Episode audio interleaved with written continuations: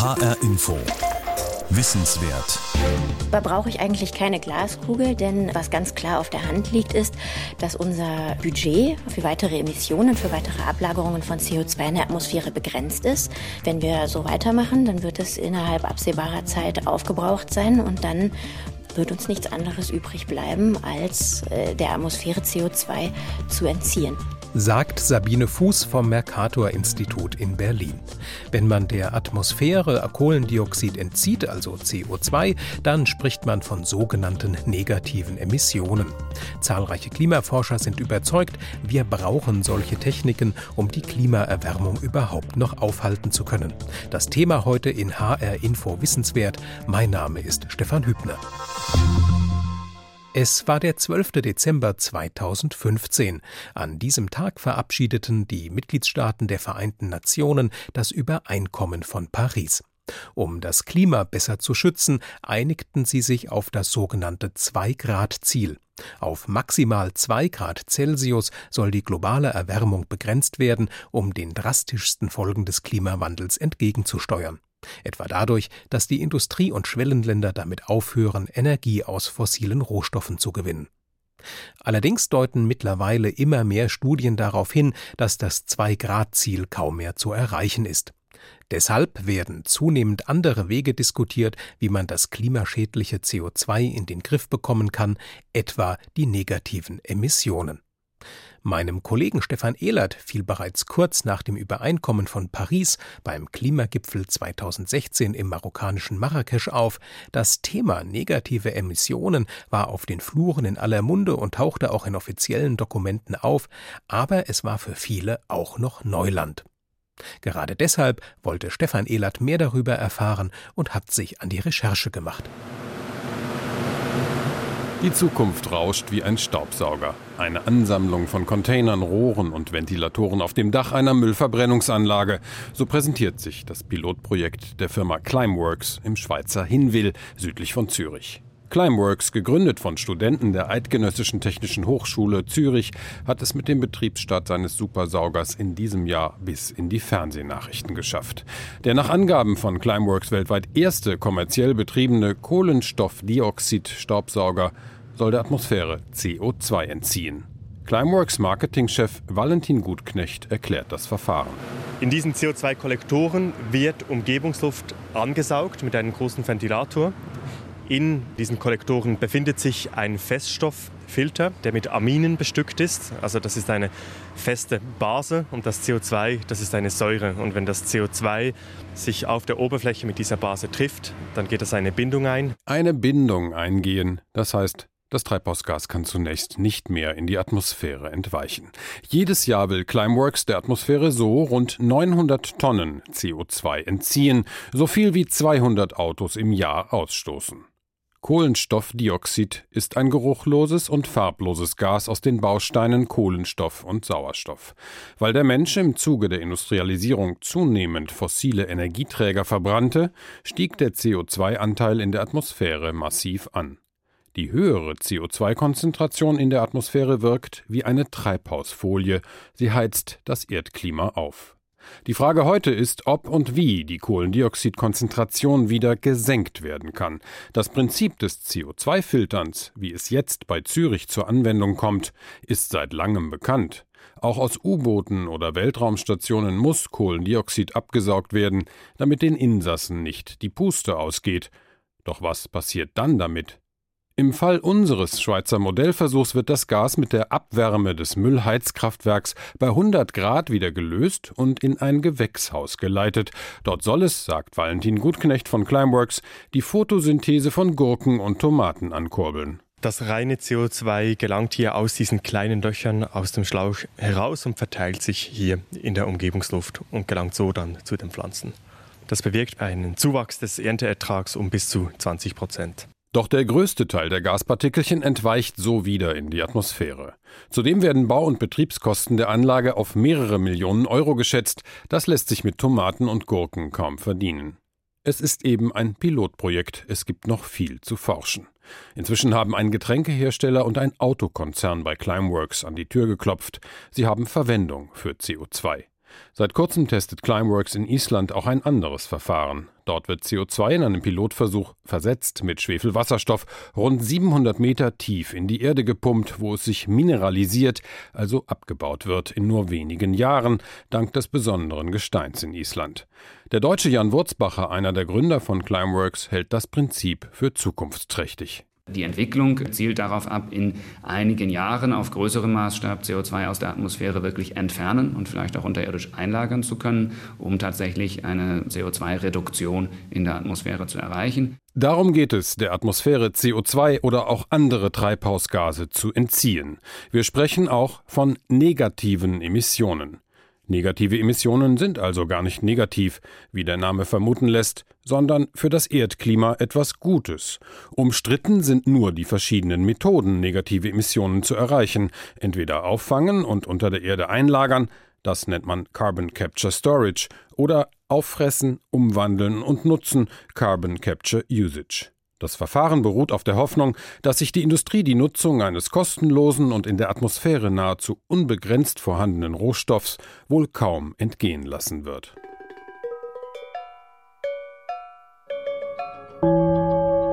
Hier ist das erste deutsche Fernsehen mit der Tagesschau.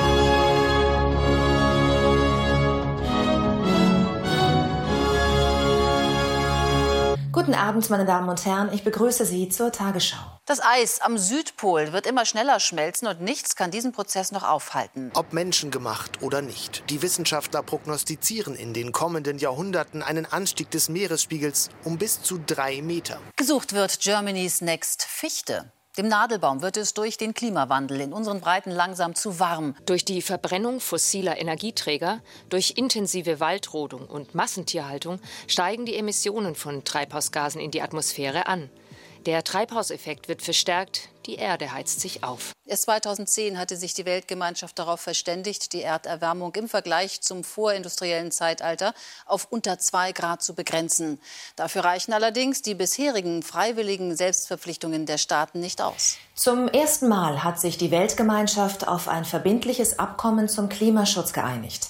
Auf dem UN-Gipfel in Paris beschlossen die 195 Teilnehmerländer einen Vertrag, dessen zentraler Punkt der Kampf gegen die Erderwärmung ist. Sie soll auf deutlich weniger als zwei Grad im Vergleich zum vorindustriellen Zeitraum begrenzt werden.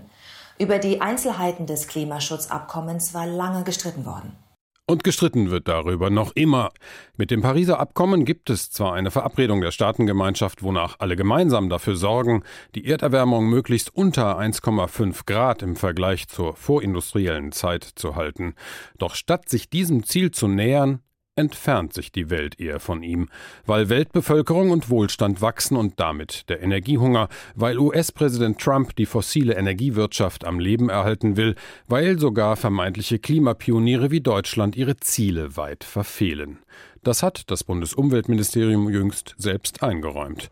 Deutschland zählt zu den zehn schlimmsten Verschmutzern der Atmosphäre, hatte aber versprochen, seinen Ausstoß an Treibhausgasen bis zum Jahr 2020 um 40 Prozent unter den Stand des Jahres 1990 zu drücken.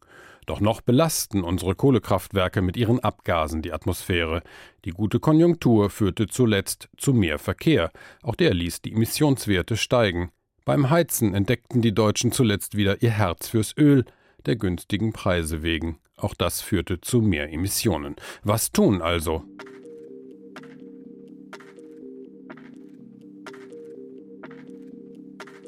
Da brauche ich eigentlich keine Glaskugel, denn was ganz klar auf der Hand liegt, ist, dass unser Budget für weitere Emissionen, für weitere Ablagerungen von CO2 in der Atmosphäre begrenzt ist. Es war schon begrenzt für zwei Grad und für 1,5 Grad ist es noch begrenzter. Und wenn wir Jahr um Jahr weitere über 40 Gigatonnen CO2 ausstoßen, wird dieses Budget immer kleiner. Wenn wir so weitermachen, dann wird es innerhalb absehbarer Zeit aufgebraucht sein und dann wird uns nichts anderes übrig bleiben, als äh, der Atmosphäre CO2 zu entziehen. Sabine Fuß ist Volkswirtin am Mercator Institute on Global Commons in Berlin, einer Denkfabrik, die sich damit beschäftigt, wie weltweit verfügbare und allen gehörende Dinge wie das Klima oder die Ozeane am besten zu schützen sind.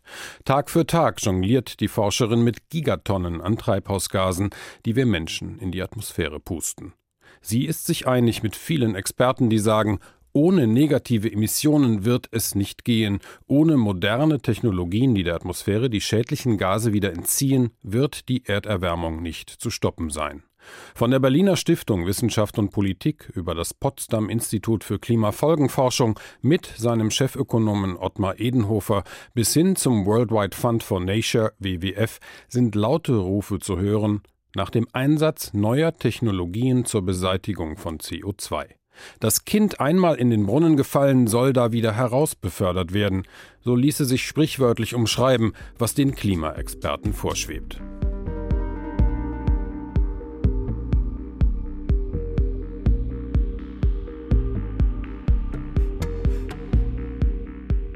Vorschläge zur großtechnischen Lösung des Klimaproblems, genannt Geo- oder Climate Engineering, sie klingen abenteuerlich. Manche wollen die Ozeane mit Eisenspänen düngen, damit die Algen darin mehr Kohlenstoff absorbieren. Andere erwägen gar die Flutung des Kongo-Beckens in Afrika, ein neues Meer als CO2-Speicher. Im Angebot sind außerdem künstlicher Regen oder die Spiegelung von Sonnenlicht im Weltall, damit die Erde sich weniger aufheizt. Diese Methoden der Erdmanipulation sind wegen ihrer Risiken hoch umstritten. Negative Emissionen, das Absorbieren, Speichern und Verwerten des Klimakillers CO2 klingen vielversprechender. Sie müssten nur schneller erforscht werden, sagt Sabine Fuß vom Mercator Institut. Deutschland sei zu langsam. Also in Deutschland kann man äh, bisher noch keine explizite Strategie verfolgen, der Atmosphäre CO2 zu entziehen, vor allen Dingen nicht in größerem Maße. Sicherlich besteht Erfahrung mit Aufforstung und auch mit Bioenergie und ähm, teilweise auch ein bisschen mit äh, Kohlenstoffabscheidung und Speicherung. Jedoch in Kombination sehen wir äh, noch keine Anlagen in Deutschland. Das ist etwas, was sich jetzt und in der Zukunft äh, abzeichnen muss. Also das heißt, wir können auch noch keine Effekte messen. Nein. Im Klartext, in Deutschland spielen negative Emissionen keine Rolle, obwohl sie nach Meinung vieler Experten dringend gebraucht würden, um den Klimawandel abzumildern. Nick Nuttall war früher einer der führenden britischen Umweltjournalisten. Heute ist er Sprecher des UN-Klimasekretariats in Bonn. Er glaubt, dass Industriestaaten wie Deutschland schneller umschalten müssten. We need to achieve wir müssen Klimaneutralität erreichen in der zweiten Hälfte des Jahrhunderts. Dazu gehören riesige Anstrengungen aller Nationen, Städte und der Wirtschaft, um die Emissionen runterzukriegen. Wenn das nicht schnell genug passiert, dann müssen wir wirklich nachdenken über negative Emissionen. Schnell genug Abschied nehmen von Kohle, Öl und Gas? Im Moment sieht es nicht danach aus, umso wichtiger würden negative Emissionen, sagt UN-Sprecher Nuttall. Hoffentlich sehen wir zunehmend eine Bewegung weg von den fossilen Energien hin zu erneuerbaren und zu größerer Energieeffizienz. Wir müssen in unsere Wälder, Böden und andere Ökosysteme investieren, die ein großes Potenzial haben, Kohlenstoff aufzunehmen. Und gleichzeitig müssen wir ernsthaft über die Kohlenstofffilterung und Einlagerung nachdenken und auch darüber, das CO2 zu nutzen, das die Kraftwerke produzieren und es in nützliche Produkte umzuwandeln. Carbon Capture and Storage, kurz CCS, auch das empfiehlt der UN-Vertreter. In Deutschland ist das ein heißes Eisen und verboten. Laut Gesetz zur Demonstration der dauerhaften Speicherung von Kohlendioxid aus dem Jahre 2012 ist es nur zu Forschungszwecken erlaubt.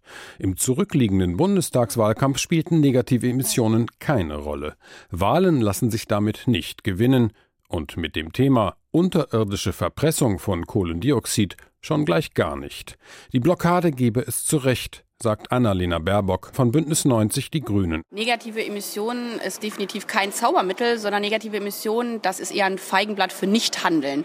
Und deswegen aus meiner Sicht derzeit der absolut falsche Weg in der Klimapolitik weil zum Beispiel äh, bei Vorschlägen wie CCS, also der Verpressung von CO2 in der Erde, weiß man überhaupt nicht, ob die Lagerstätten dieses CO2 halten. Wenn das ungefiltert an einer Stelle nach oben kommt, was dann überhaupt passiert, was bei der Vermischung mit dem Grundwasser passieren könnte. Deswegen war es richtig, auch in Deutschland zu sagen, wir verzichten auf CO2, haben ein Pilotprojekt, wo das erforscht wird, aber ob das dann am Ende die Lösung ist, äh, das weiß man derzeit absolut nicht. Aus zwei Gründen lehnen Kritiker negative Emissionen ab.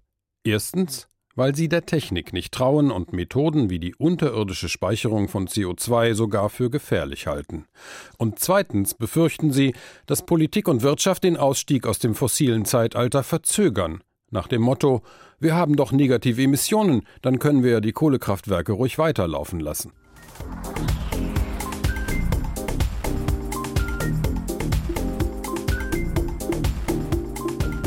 Negative Emissionen. Nee, nee, kann ich Ihnen nicht Hm. sagen. Was soll das sein?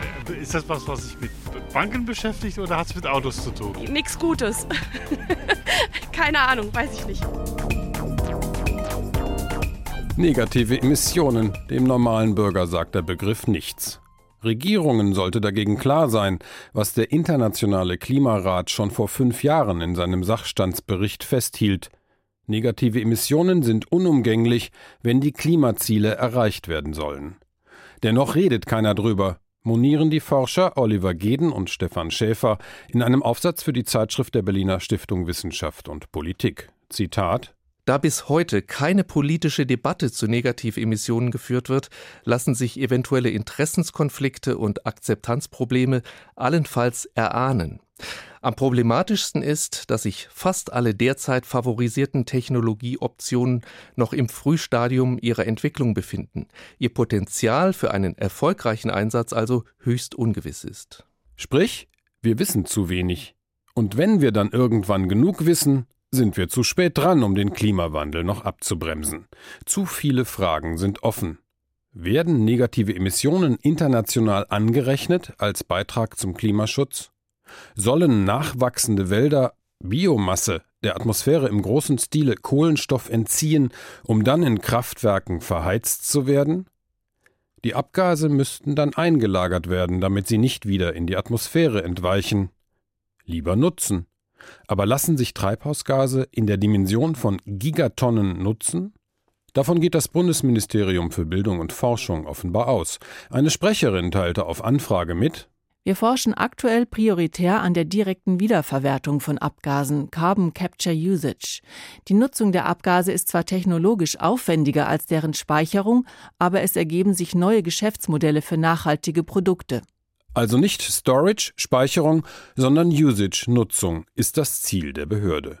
Im Sprachgebrauch der Ministerialen verwandelt sich das Treibhausgas Kohlendioxid in einen Zitat Rohstoff der Zukunft. Aus dem Klimakiller CO2 wird so ein Schatz, den es zu heben gilt. Nur wie? Um das herauszufinden, hat die Bundesregierung vor sechs Jahren 100 Millionen Euro an Forschungsgeldern bereitgestellt. Doch nur gut ein Drittel der Mittel wurde bislang abgerufen. Unter anderem von einem Unternehmen in Hessen, der Brain AG in Zwingenberg.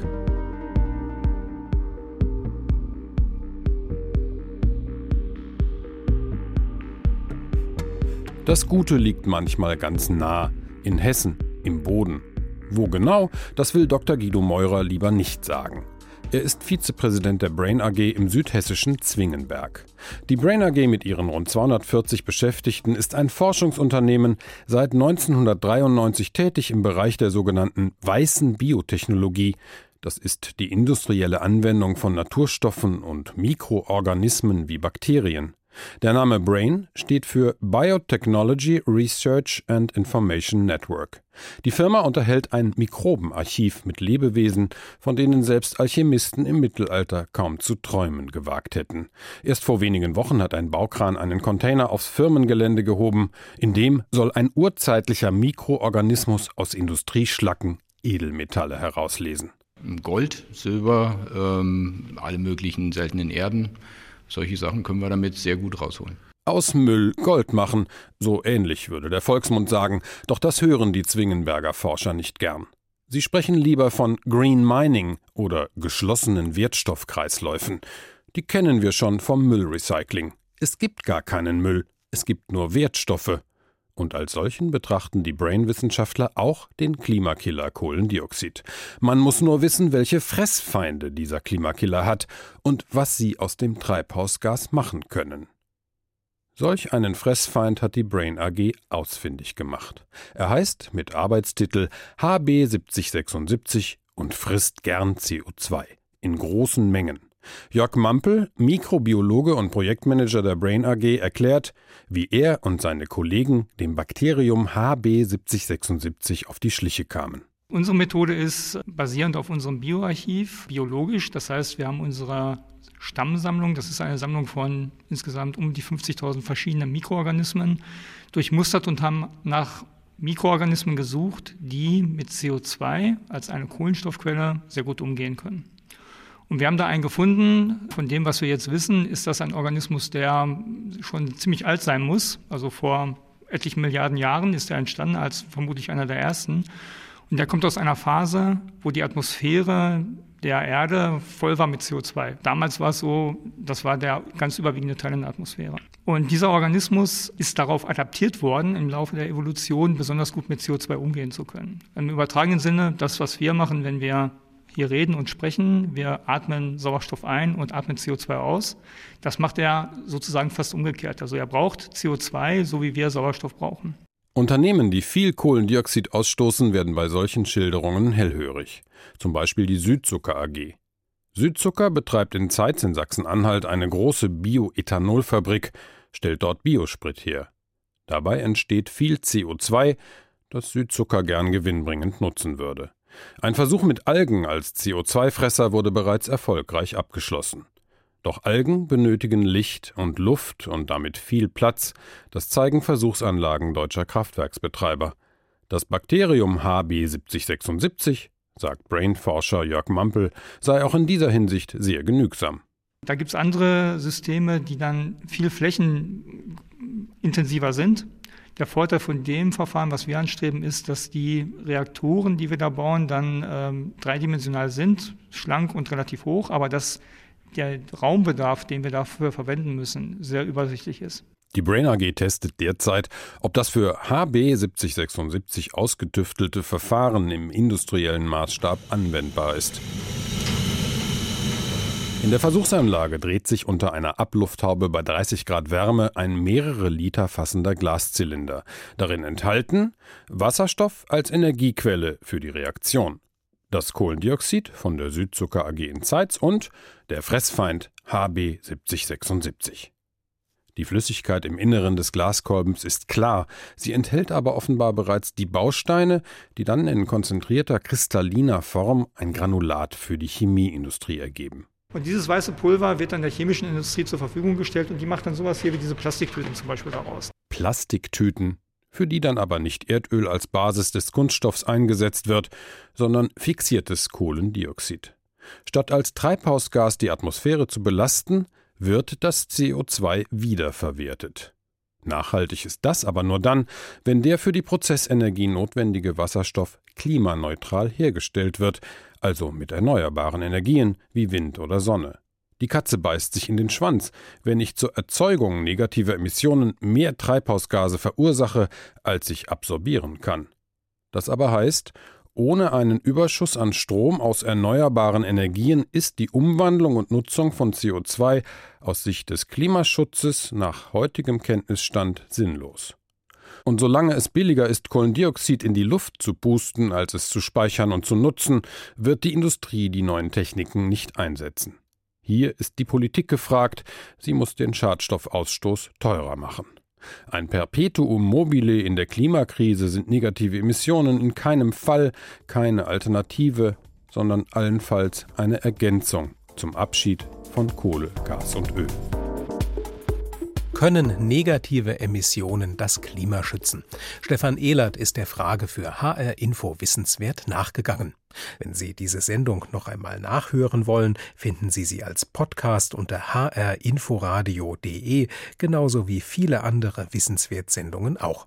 Und natürlich sind sie auch in der ARD Audiothek App fürs Handy zu finden. Mein Name ist Stefan Hübner.